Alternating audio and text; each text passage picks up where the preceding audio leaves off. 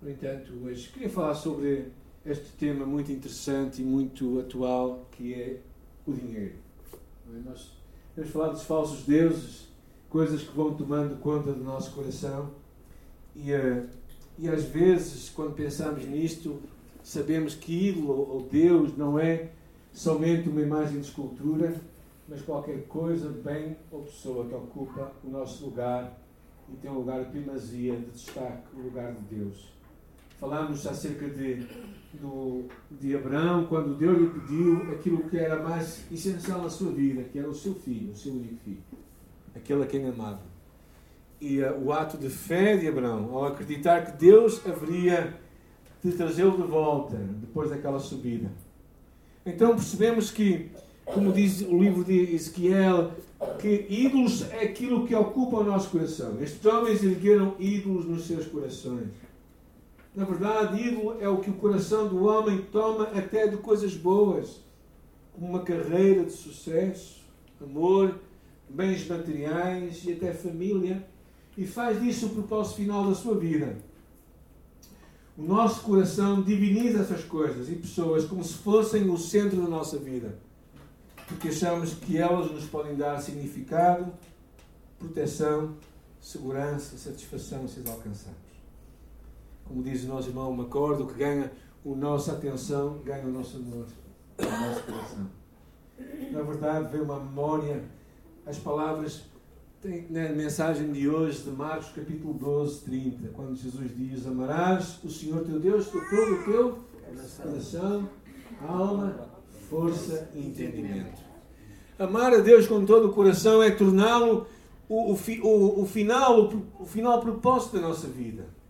O nosso amor por Deus tem que ser tão central que tudo o resto perde o seu valor. É por causa disso que Jesus disse que é não odiar o seu pai ou a sua mãe. Jesus não está a chamar ao ódio, mas Jesus está a dizer que o nosso amor por Ele tem que ser tão maior que quando nós pensamos nos nossos familiares é como se fosse um ódio estranho, não é? Mas Jesus é radical em muitas coisas. E acho interessante este pensamento, não é? Que às vezes nós pensamos que o dinheiro pode mudar tudo. No ano 2005, o Crédito Suíço promoveu intensamente empréstimos para resorts. E estes empréstimos, naquela altura, havia muito dinheiro, foram muito mal acompanhados. Os investidores traziam altos rendimentos, facilidade de concessão dos mesmos era acompanhado com juros muito altos. De um empréstimo de 375 milhões para um resort em Montana, nos Estados Unidos, foi para o bolso particular do fundador e do principal investidor 209 milhões. Seguidamente, o empréstimo foi vendido pelo crédito suíço e em 2007 o clube estava numa falência e uh, o crédito suíço tentou tomar posse do imóvel. Uh, porém, estranhamente, no juízo de falências de Montana viu tudo o que estava em jogo e centenas de empregos comprometidos e decidiu, contra as expectativas de muito, retirar o crédito suíço a prioridade e dar a outros a possibilidade também de se candidatarem e comprarem aquele crédito. E assim aconteceu. E foram salvos centenas de vidas um homem chamado Nietzsche disse que para o homem ocidental o dinheiro será o seu principal falso Deus. O que estamos a falar não é tanto por muito dinheiro, se calhar todos nós já teríamos ido embora, mas pela consumição que às vezes o dinheiro traz à nossa vida e que envolve a nossa alma. Na verdade, hoje é chamado muito uma cultura de ganância que se tem apoderado da mão de muitos. Curiosamente, o Philip Keller eh, estava numa altura a fazer umas pregações, sete pregações sobre os sete pecados mortais, Timothy Keller. E ele disse, a esposa dele olhou para ele e disse, Timóteo, a, a pregação que terá menos pessoas presentes será aquela da ganância. E ela teve razão. Porque alguém que é ganancioso raramente se apercebe da sua ganância. Realmente a ganância traz uma certa cegueira ao coração tendemos a comparar com pessoas que estão à nossa volta e nos esquecemos dos outros que vivem bem pior que nós. A maior parte dos americanos, 72%, considera-se da classe média e só 2% da classe alta. Quando nós estrangeiros vamos visitar os Estados Unidos, temos outra percepção. Por quê? Porque pessoas que às vezes têm muito, verdadeiramente não se percebem. E Jesus fala muito sobre o dinheiro. A Bíblia contém 2.350 versículos sobre dinheiro, que tratam este assunto de dinheiro e finanças. Jesus ensina mais sobre dinheiro do que fala sobre sexo ou outros assuntos. E mesmo assim, a maior parte das pessoas não se sente culpada desse mal. Por isso é que nós temos um curso chamado GPS uma oferta para nós ajudarmos pessoas a gerir, planear e somar na perspectiva de Deus. Ou seja, como é que tu e eu nos podemos libertar deste mal? É? é curiosa a ideia de que Jesus, quando se encontra com um homem chamado Zaqueu, diz assim: E tendo Jesus entrado em Jericó, ia passando, e eis que havia ali um homem chamado Zaqueu, e era este o chefe dos publicanos, e era rico. Claro, os romanos tinham conquistado Israel, impunham impostos opressivos em cada colónia de uma forma a transferir a riqueza para Roma e todo o Império. Todos desprezavam Zaqueu como pecador. Na verdade, era mais que um pecador, era um apóstata, era um proscrito, era alguém que estava contra o seu próprio povo. Se quiseres imaginar dele, pensa como alguém que vive à custa de vender droga aos drogaditos. Ou como alguém que, que é tão ambicioso, os chamados uh, crimes de colorinho branco, não é? que pessoas que compram e destroem empresas por causa de terem um pouco mais de dinheiro e não se importam com as centenas de pessoas que vão para o desemprego. Zequeu era um destes homens. Agora, porquê é que alguém trabalharia naqueles dias como publicano? Porquê é que vocês acham?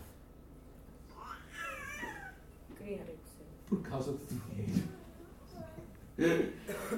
e, na verdade, dinheiro extorquido aos seus próprios compatriotas. Ele não somente era um cobrador de impostos, ele era o chefe de todo o sistema. Seria possivelmente um dos mais ricos e um dos mais odiados. O apóstolo Paulo fala acerca deste assunto em Colossenses, mas Jesus também diz: Acalculai-vos e guardai-vos da avareza. Alguém pode ler o versículo? Porque a tua vida, a minha vida, não consiste. Jesus está aqui a falar, a aconselhar-nos para nos guardarmos. Porquê? Porque Jesus percebe que às vezes o dinheiro ou não o dinheiro traz uma excessiva, excessiva ansiedade ao ser humano.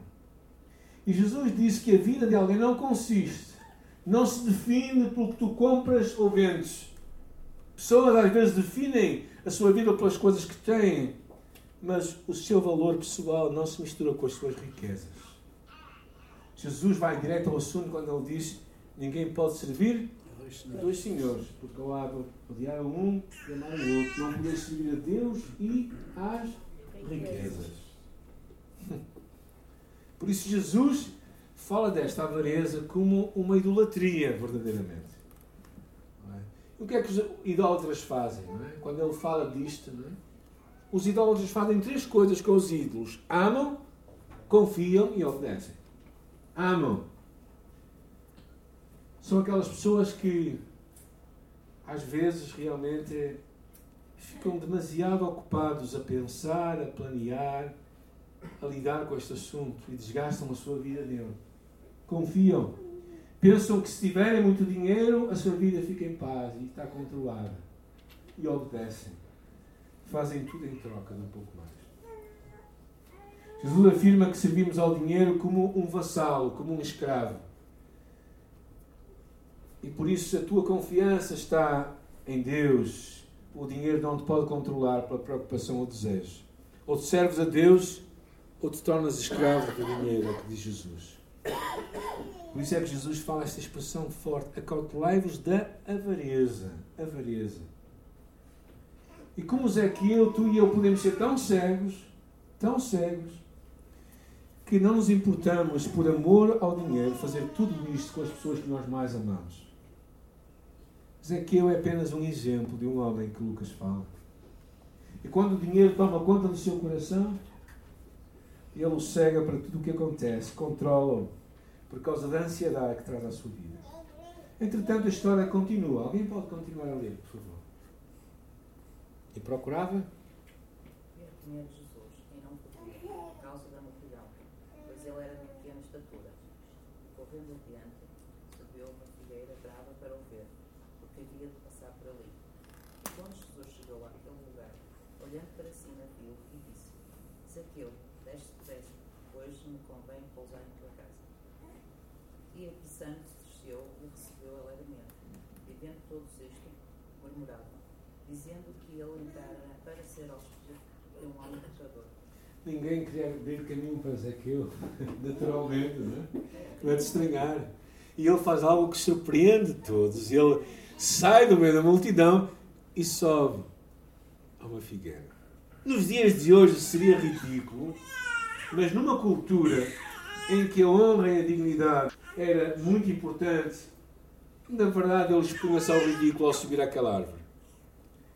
É? Ele queria ver Jesus estava tão ansioso por aquilo, para ver Jesus, que eu acho que ele estava verdadeiramente desesperado por este encontro.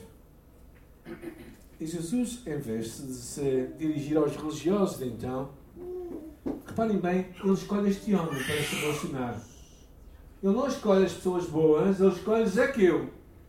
E diz que convém ficar na casa dele. Zaqueu recebe com alegria.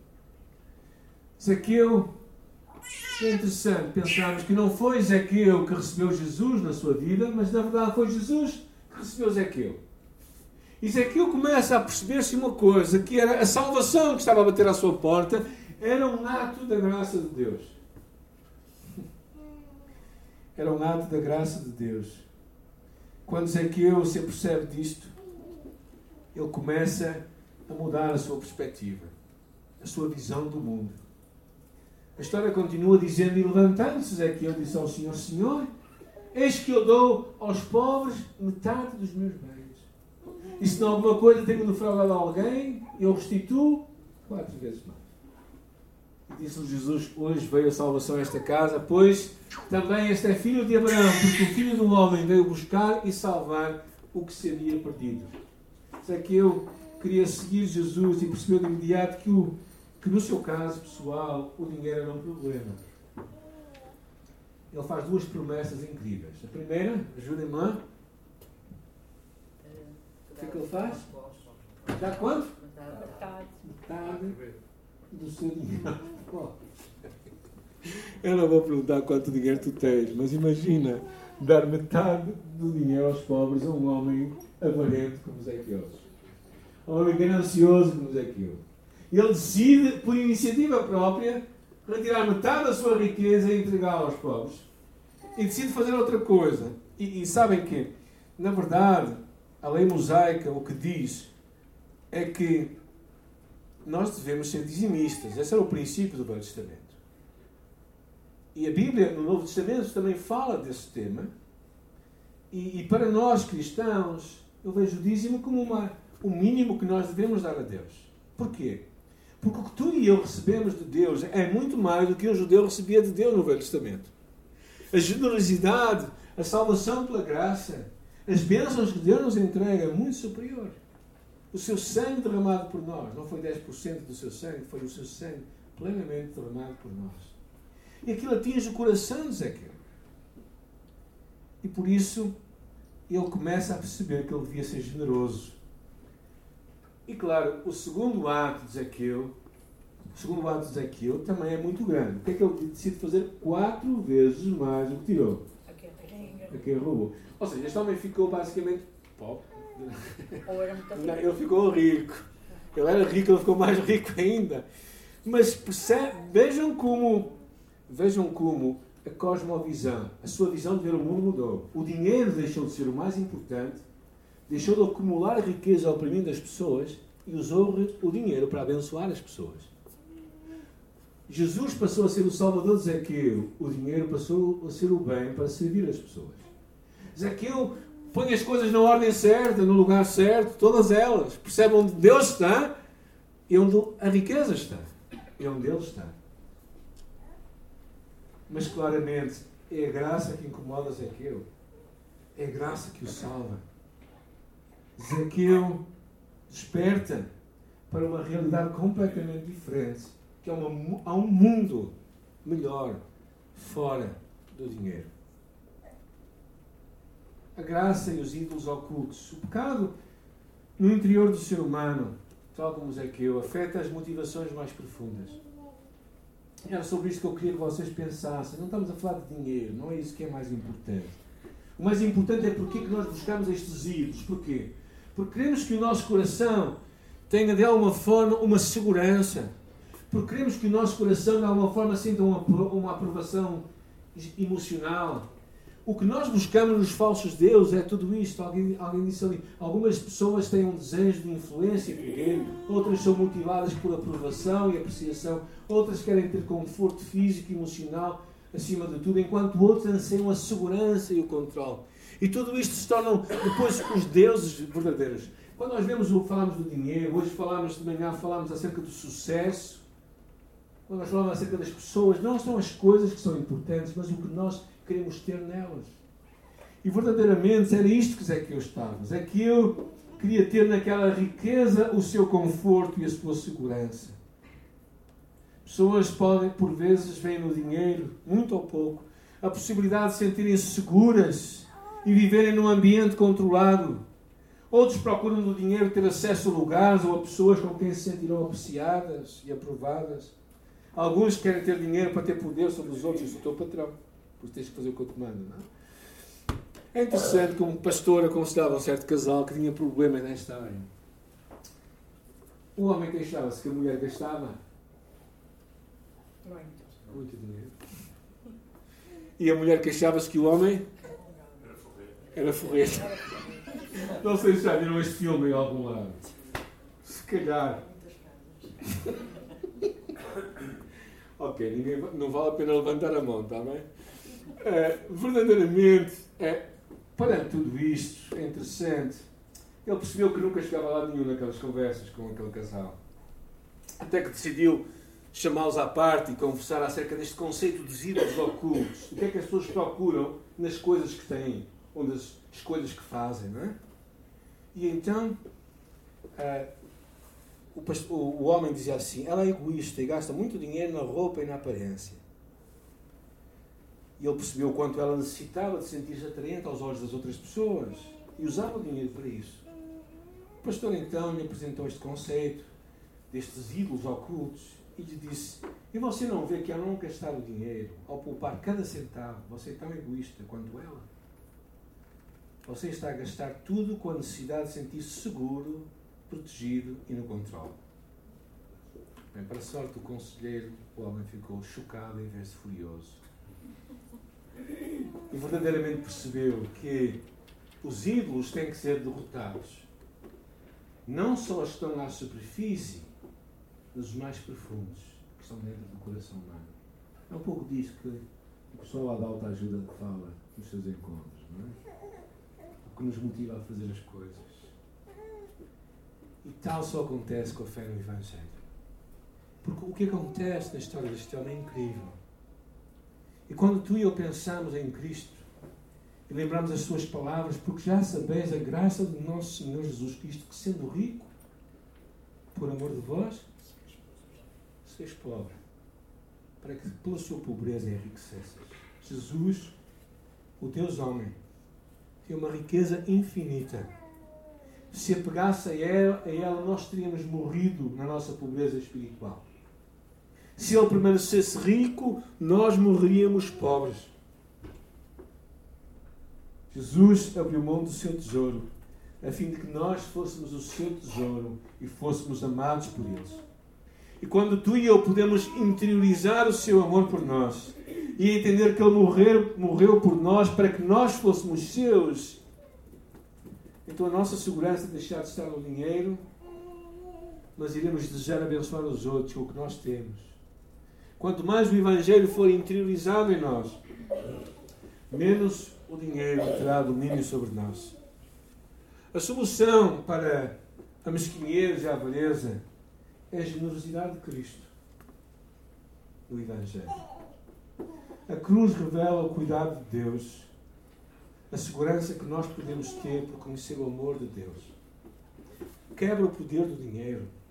Não é necessariamente um esforço redobrado para seguir o exemplo de Cristo, mas compreendermos o profundo amor de Deus por ti e por mim, para que nós fôssemos ricos. Descobrir quem tu és e o que tu tens por causa de Jesus verdadeiramente te fará valorizar muito as riquezas que Deus te confiou. A fé no Evangelho reestrutura as nossas motivações, autoconhecimento, identidade e visão do mundo. Andrew Carnegie, um dos homens mais ricos do mundo, quando a sua empresa de aço, US Steel, tornou-se a mais lucrativa do ramo. No auge do seu sucesso, aos 33 anos, Carnegie fez uma avaliação da sua vida, do seu próprio coração, escreveu uma nota para si mesmo e disse assim: O homem tem de ter um ídolo o acúmulo das riquezas é uma das piores espécies de idolatria. Nenhum ídolo é mais degradante do que a adoração ao dinheiro. Preciso ser cuidadoso na escolha de uma vida que leve o caráter. Naquele dia, ele decidiu que durante três anos iria meditar. Mas tal não aconteceu. Este homem foi responsável pela abertura de mais de duas mil bibliotecas mas um dos seus empregados uma vez afirmou: não queríamos que ele construísse uma biblioteca para nós, e sim que nos desse melhores salários.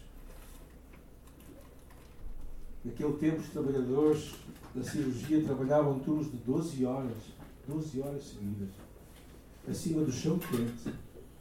Precisavam de colocar pregos nos sapatos, nas solas dos seus sapatos. A cada duas semanas, faziam um turno desumano de 24 horas para depois terem o único dia de descanso. Muitos morreram aos 40 anos e outros ainda mais jovens. Bill, um homem que perdeu muito dinheiro na crise monetária de 2008-2009, havia se tornado cristão três anos antes, no ano de 2005. E quando tudo aquilo acontece na sua vida, ele afirma: se isto tivesse acontecido comigo antes da minha conversão, eu teria cometido suicídio. Até então, Bill só conseguia sentir valor se ganhasse mais dinheiro. Achava que isto lhe daria segurança e significado. E então ele termina o seu testemunho dizendo assim: Hoje posso dizer honestamente que nunca me senti mais feliz na minha vida. Carnegie Sabia que o dinheiro era um ídolo na sua vida, mas nunca conseguiu arrancá-lo. Os ídolos não podem ser arrancados, só podem ser substituídos. Todo homem precisa de um Deus. E tu e eu temos um Deus. Aquele que, sendo rico, se fez pobre por amor de nós, para que nós pudéssemos ser ricos, merece ser o nosso Deus, Jesus Cristo. E por isso eu hoje quero te encorajar, independentemente das lutas que estás a passar, das, das dificuldades, talvez hoje mesmo estejas num dilema na tua vida, com dificuldades financeiras profundas até.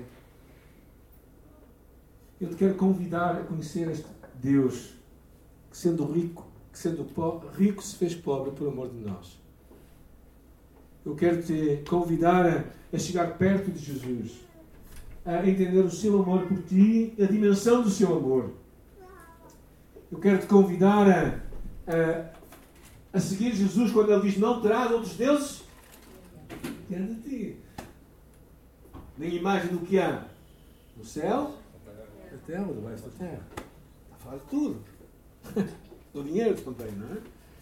Então Deus te convida a ti a mim, nesta manhã, nesta tarde, a parares, a abrir o teu coração para Ele e dizer: Deus, o meu coração é teu, porque tu o conquistaste. Tu morreste por mim quando eu era pecador. O amor de Cristo nos constrange em que Cristo morreu por nós, sendo nós ainda pecadores. E por isso é que o apóstolo Paulo, naquela, naquele vislumbre da graça, ele disse: Quem nos poderá separar do amor de Deus? Quem nos poderá separar? Nada nos pode separar do amor de Deus. O que eu quero convidar nesta tarde é, é verdadeiramente alinhar o teu coração com os propósitos de Deus para a tua vida e a tornar Deus o teu Deus, verdadeiramente.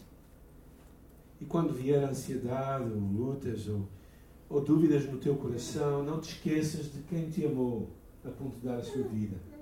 Não te esqueças do que Cristo fez para provar o quanto te amava. E por isso o que Ele te dá hoje, o que Ele te confia hoje, seja muito ou pouco, é uma oportunidade de tu repartires com outros à tua volta. E seres verdadeiramente mais generoso. Zaqueu mudou a sua vida porque ele afinal percebeu que ele poderia viver melhor com muito menos. Eu espero que tu percebas que, que tu tens uma decisão na vida, ou tu, ou aquilo te governa, ou tu governas aquilo. E quando tu dás, quando tu és generoso, quando tu percebes a graça de dar, então tu controlas o que tu entregas. E por isso eu te convido a pensar em Jesus, no seu amor, esta tarde. Pensar o quanto Ele te amou para que tu fosses salvo. Se tu nunca tiveste esta deslumbre da graça de Deus, do quanto Ele te ama, mesmo tu sendo pecador, hoje é um dia de oportunidade para ti. Para tu abrir o teu coração para Deus dizer: Deus, eu estou aqui para ser amado por ti, para ser tocado por ti, para ser salvo por ti. E nós que somos cristãos, se calhar, precisamos também de, de deixar Deus tocar o fundo do nosso ser e decidir a nossa vida, Senhor, ajuda a usar tu me entregas para a tua glória. Como tantas vezes eu digo, quando vão ver um funeral, não se incomodem, não há nenhum caminhão de mudanças ali. Há somente um homem e uma mulher, mais ou menos bem vestido, lá vai partir para outro lugar. Mas quando tu conheces a Deus, estás a fazer uma escolha Sempre que tu és generoso, sempre que tu dás, estás a criar um depósito na conta celestial que nunca nem ninguém vai ter acesso. Só Deus. Senhor, eu oro, Pai, por nós que lutamos, se calhar a entregar esta área da nossa vida a Ti. Alguns de nós que estamos a, a querer ter o controle e não percebemos que afinal estamos a ser controlados. Eu oro que tu toques em nosso coração, em nossa vida, para podermos ser generosos e podermos dar com gratidão. Oro, Senhor, também por aquelas pessoas que estão a passar dificuldades no dia de hoje, que estão a lutar, estão, se calhar, preocupadas, ansiosas. Eu oro que tu tragas paz ao seu coração e tragas livremente à sua vida, que eles consigam encontrar o escape que tu tens para eles. Tu disseste que nenhuma tentação é maior que tu, nós não possamos suportar, mas com ela tu nos darás o escape. Por isso, ajuda-nos, ajuda essa pessoa a ver o escape, a solução que tu tens para a sua vida. Ajuda-o a prosseguir nesse caminho. Eu te peço, Deus, que tu fales ao seu coração, que tu mostres o teu amor para com eles e que eles abracem o que tu tens para a sua vida, Senhor. Muito obrigada pela tua palavra, obrigada por esta história da graça de Deus. Por teres escolhido o homem mais desprezível de Jericó. Por teres escolhido aquele que era menos candidato a estar contigo, para tu estares com ele. Eu te louvo, Senhor, por isso e oro que cada um de nós também nos sintamos candidatos a ouvir a tua graça e a estar na tua presença e a saber que o teu amor é tão grande por nós que tu deste Jesus para nos salvar. E por ele nós te agradecemos de coração.